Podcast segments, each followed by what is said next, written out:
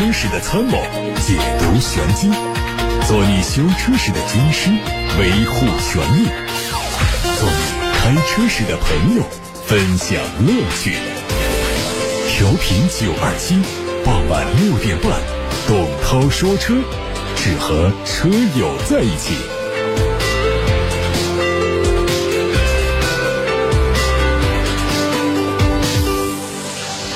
各位好，我是董涛。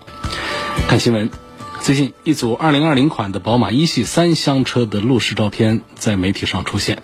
和现款车型相比，它的明显变化是内饰升级了电子档杆，同时2020款的一系还对车型的名称做了调整，1.5T 三缸机，也就是现在的 118i，更名叫做 120i；2.0T 车型就是现在的 120i，更名叫 125i。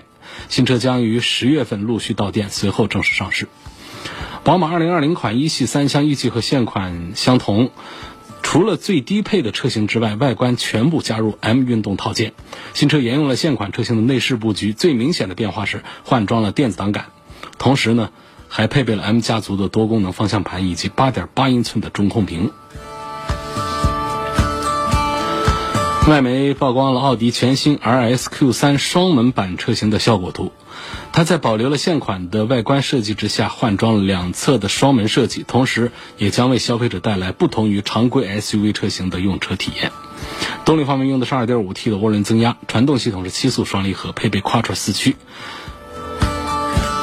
有外媒说，Mini Cooper SE 年底将会由长城汽车在中国投产，产品未来较强的市场竞争力值得期待。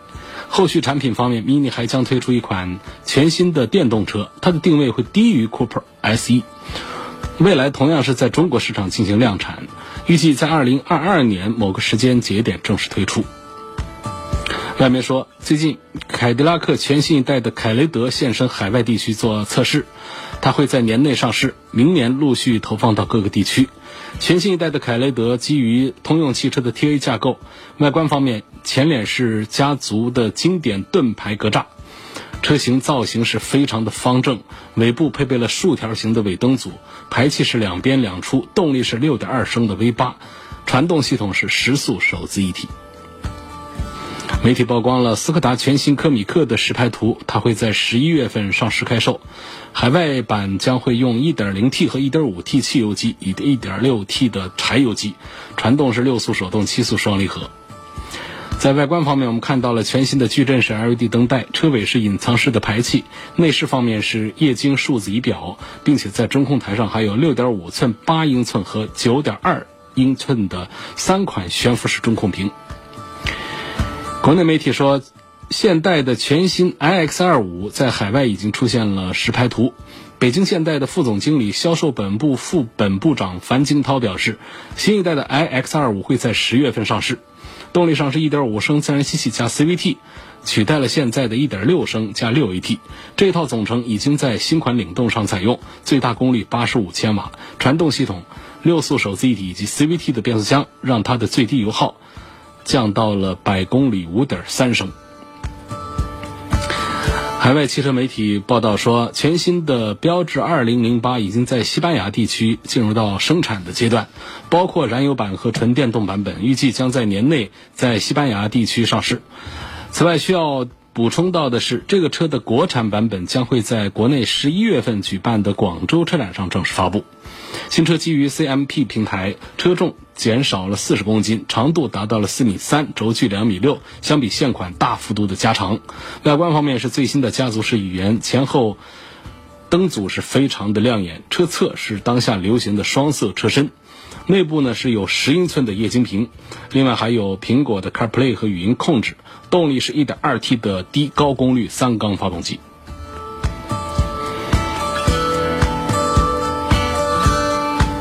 来看看起亚全新的起亚 K 五的路试伪装车已经出现在韩国的明洞地区，这个车预计在下月正式发布。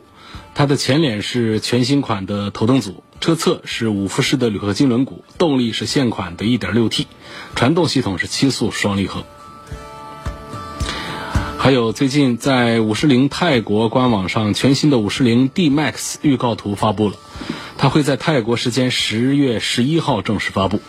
它在外观上更加激进，有非常强烈的压迫感。不过，车头灯的造型延续了之前的锋利设计语言，并且在雾灯、保险杠和进气格栅等多处增加了刀锋式的线条。这车可能继续用 1.9T 的柴油发动机。刚刚过去的十一长假，阿拉善英雄会如期举行。长城炮越野皮卡发布，致敬越野精神、PK 精神，开辟了中式越野皮卡文化的新时代，将终结进口皮卡独霸越野汽车圈的时代。本届英雄会，长城炮还带来了一款越野皮卡的改装版本，并且举办了长城皮卡首届百变货箱创意设计大赛启动仪式，让改装文化在中国流行起来。据了解，长城炮越野皮卡还将征战本届阿拉善英雄会的 T 三挑战赛。长城炮越野皮卡标配了前中后三把差速锁、坦克掉头以及蠕行模式，让整车脱困的能力得到了进一步的提升。动力方面是 2.0T 的汽油国六发动机，匹配 ZF 公司的八速手自一体变速器，并且提供了七种全地形驾驶模式。现在首先看来自八六八六六六六六的提问，王先生说：“我前天在 4S 店买了一辆新车，车窗没有贴膜，工作人员说没必要贴。”我之前的车买的时候，4S 店都是送了太阳膜的。请问这车到底是有没有必要贴太阳膜？呃，水货太阳膜是没必要贴，不该贴。但如果说是正品太阳膜的话呢，它有两大功能。说完了，大家自己，就王先生你自己可以判断一下是否有必要贴膜。第一个是隔热的效果，这个在冬天可能春秋都没有明显的感觉，但是在夏天。一个贴了太阳膜的车和一个没有贴太阳膜的车，车里头我们开着空调也能感觉到这个来自玻璃这个方向的这个热度，而且空调的负荷也会更大一些的。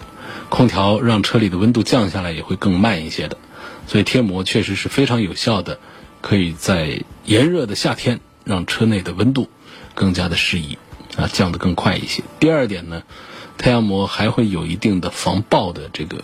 功能，这爆呢倒不是说爆炸的爆啊，爆破的爆，而是说在一些这个极端情况下，玻璃破碎的话呢，有太阳膜的这个粘附的作用呢，这碎片不至于这个伤人，所以起到这两个作用的话呢，我们现在的这个有两个方向，一个呢在高端车上不贴膜呢，高端车人家的玻璃里头本身就含着。夹带了这种这个太阳膜这样的东西，所以它既可以隔热，也可以防爆。但是呢，大量的中低端的产品上的这个玻璃的隔热效果以及这个爆破的这种这玻璃碎片的这种防护能力还是不足，还是需要有太阳膜。所以我们现在仍然认为呢，中低端产品上呢，太阳膜是作为车辆的一个呃比较重要的配置。呃，太阳膜这个东西呢。千万不要一味的追求着颜色深，因为实际上玻璃呢，它是要讲究一个比较好的光线通透效果，让我们车内的驾驶员能够看到车外，同时呢，我们车外对车内有一个正常的一个清晰的观察，其实也是有助于我们行车安全的。那么这一点呢，在汽车发达国家，我们会看到。甚至在很多车上是没有贴，甚至是有一些地区是不许贴太阳膜的。其实就是在这个做车内车外的人员的这个呃交流沟通方面，它是有这个啊要求的。如果说允许大家贴膜，那膜的颜色的深浅这个就不好控制，所以有一些地地区呢是不贴膜。所以这个太阳膜就是在中国流行的啊特别快。呃，前些年就更早一些，其实大家也没有这个意识。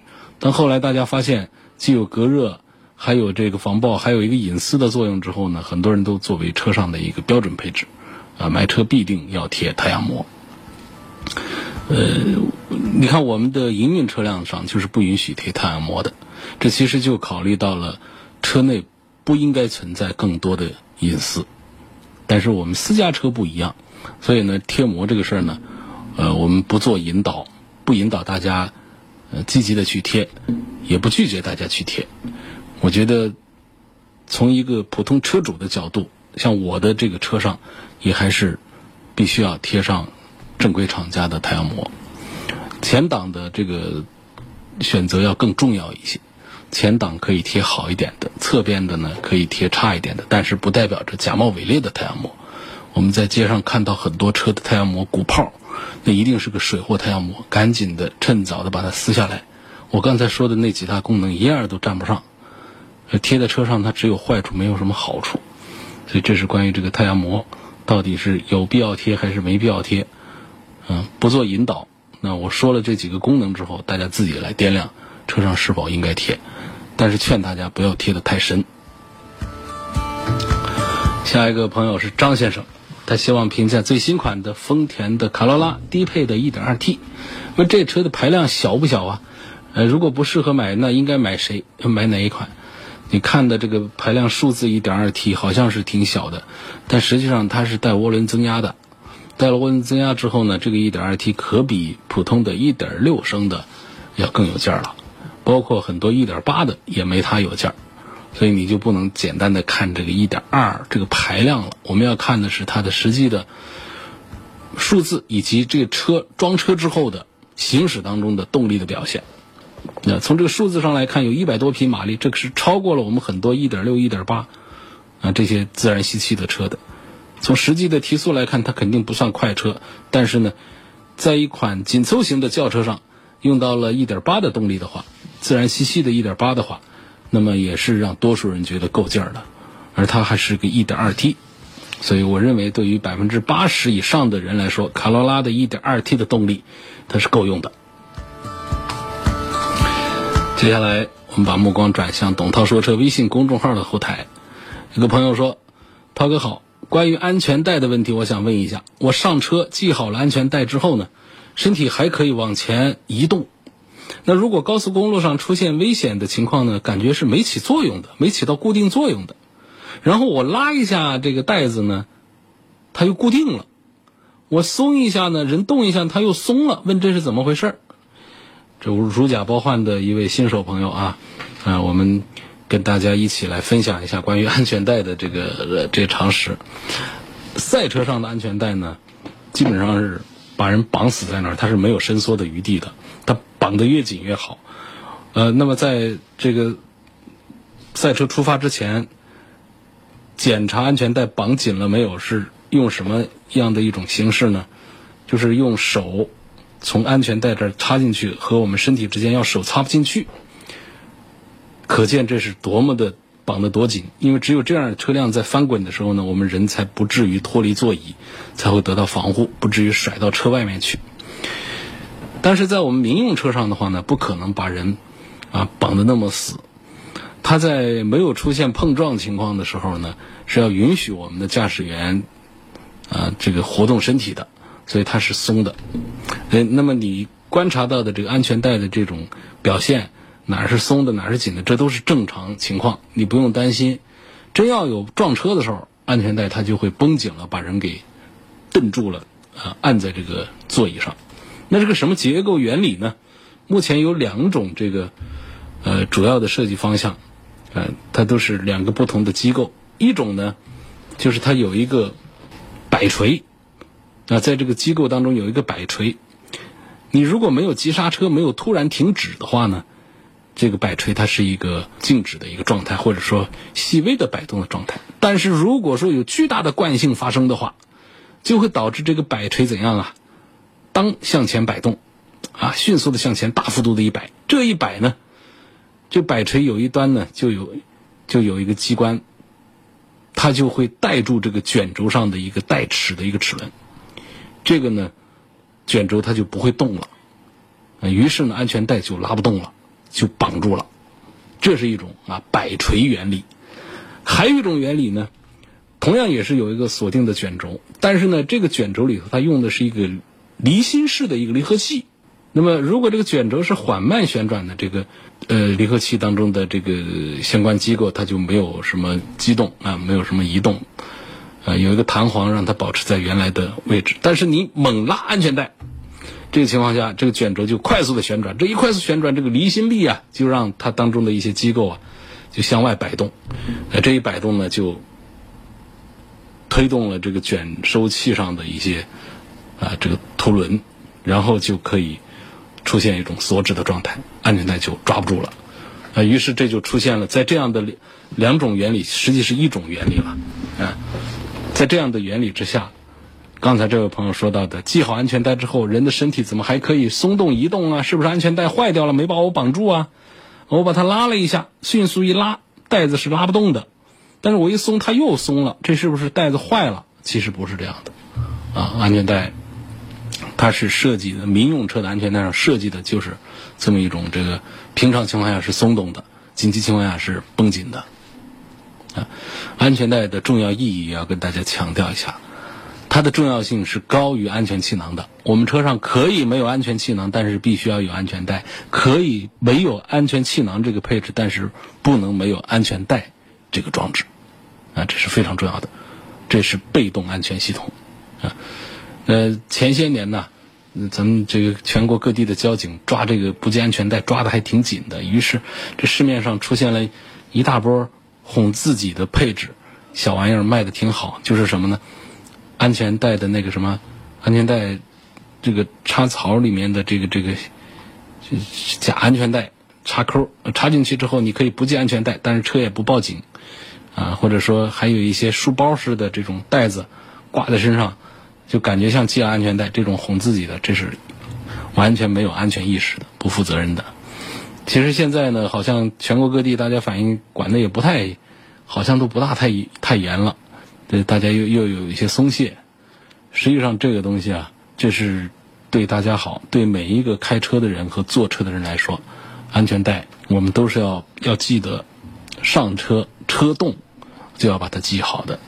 安全带是一个比安全气囊还要重要的被动安全。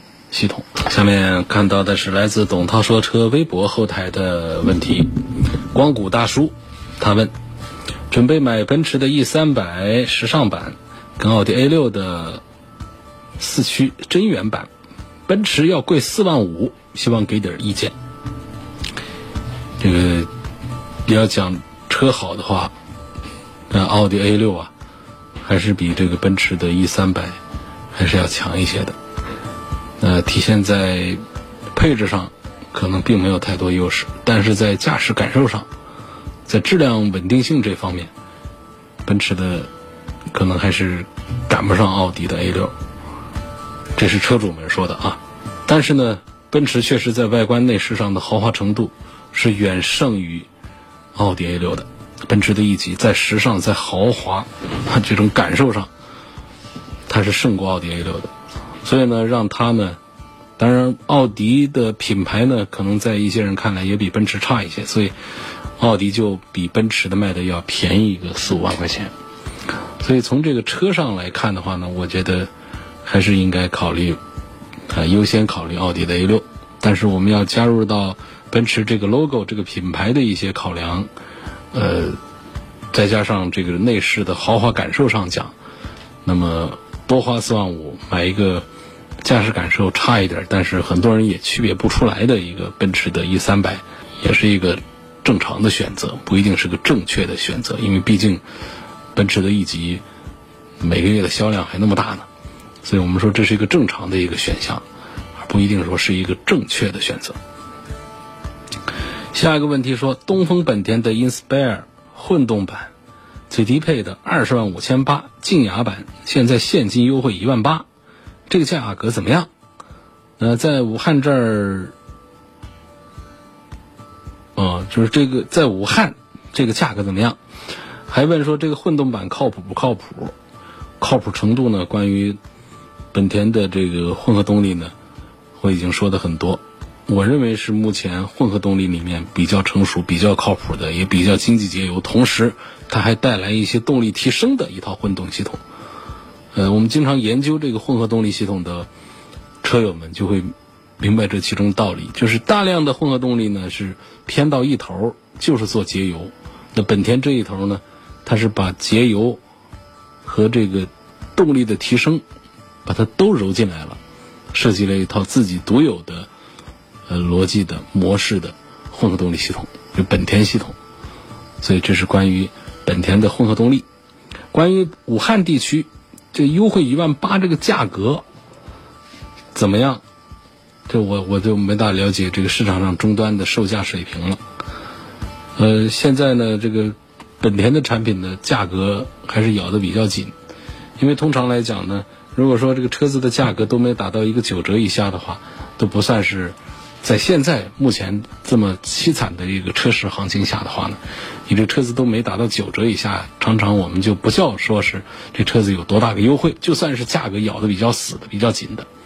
你看这个两二十万的车，应该是优惠个两万啊左右的，它现在这个优惠你打听到的是优惠一万八，我觉得这还是属于价格咬的比较比较死，也叫价格还比较坚挺的。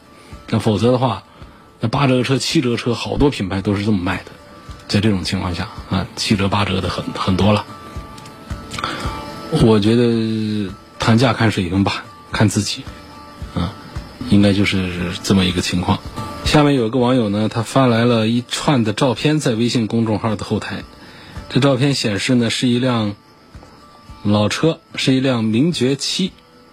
他说，二零一零款的南京名爵七豪华版，一四年从法院买下来的车，现在实表七万公里，车况挺好，就有点老爷车的感觉。一点八 T，罗孚悬挂，电动座椅，自动分区空调，巡航。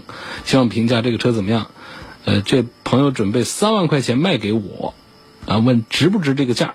其实我觉得是，你要是从用车的角度来讲，就不值这个价。三万块钱，我们买这个二手车，就大个二手车有很多。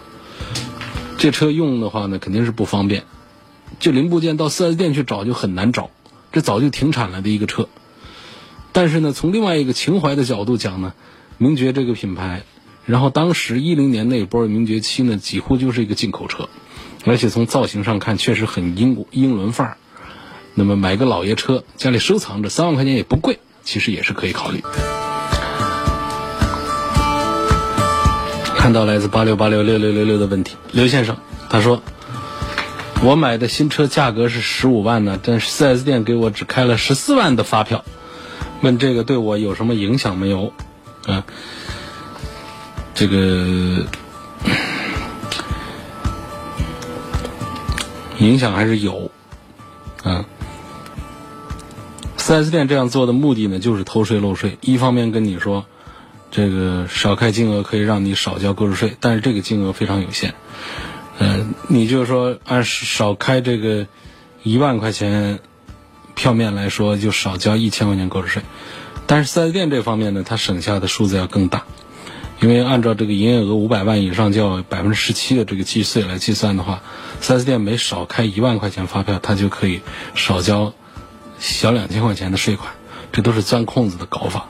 那么对于我们消费者这边来说呢，少开发票的隐患就在于，如果涉及到三包问题、退换车，包括二手车转卖，包括保险公司赔偿车辆被盗等等，那都只能是按照发票的面额来计算车辆的价值。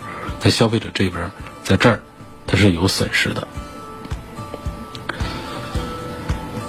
下一个问题，周先生说，希望对比一下奔驰的 A 两百、宝马的一级和宝马的叉二。家里有大车了，就希望要一个小车。呃，宝马的叫系，一系、二系、三系、四系、五系、六七八九。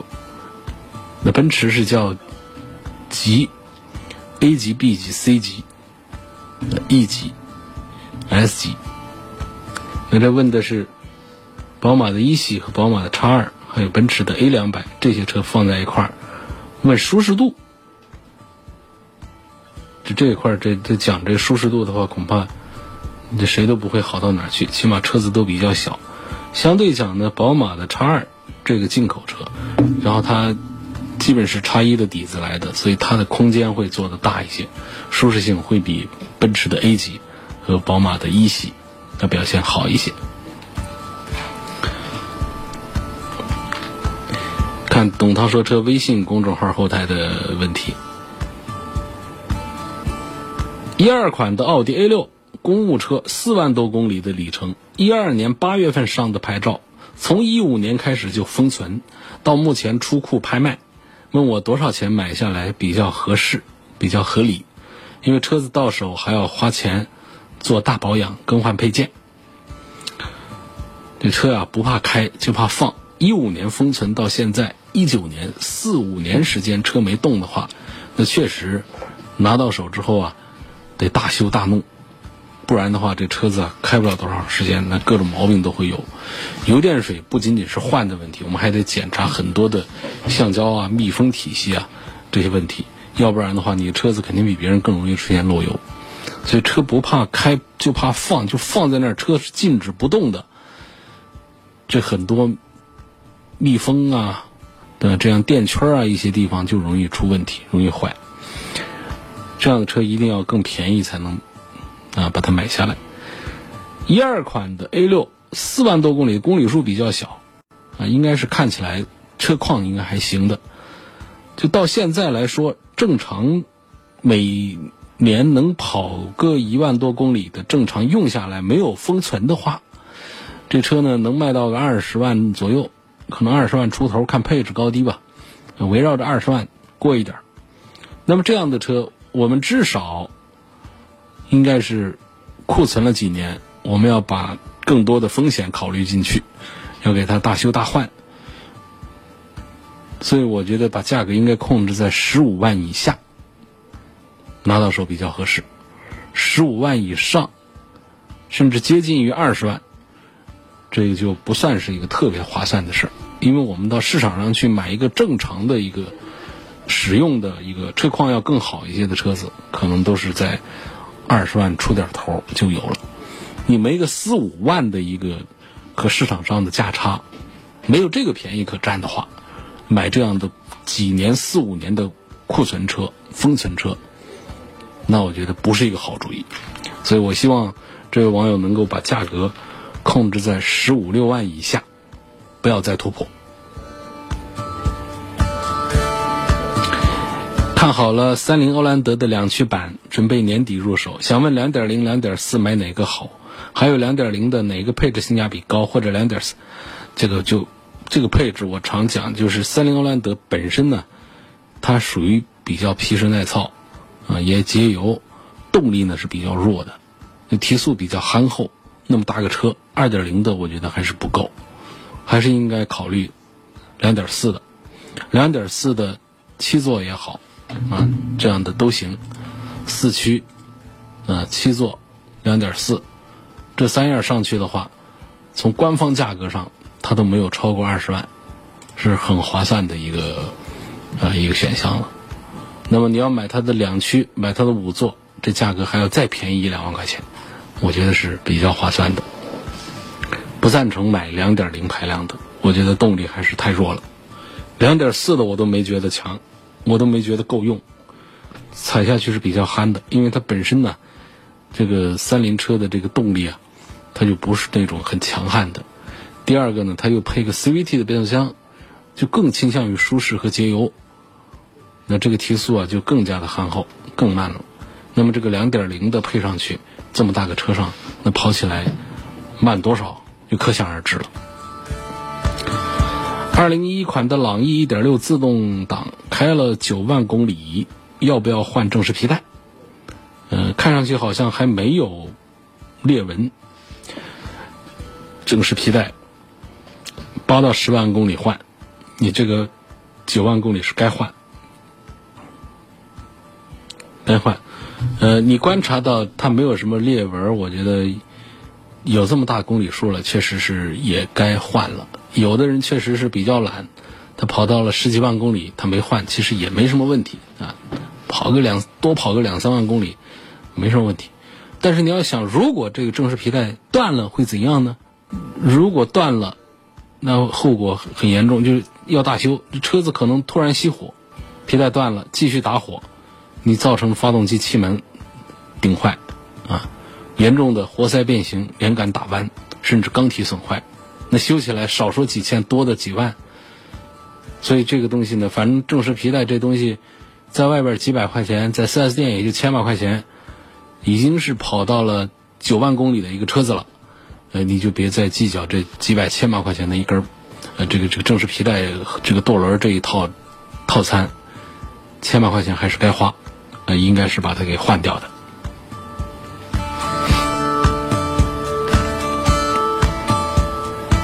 下一个问题说，几年之前听你的建议买了一台车，现在用着挺满意的。那么现在呢，我就想买一台硬派的越野车，啊，看上了福特的皮卡呀，帕杰罗的 V 九七啊，丰田的 FJ，还有五十铃的牧游侠等等。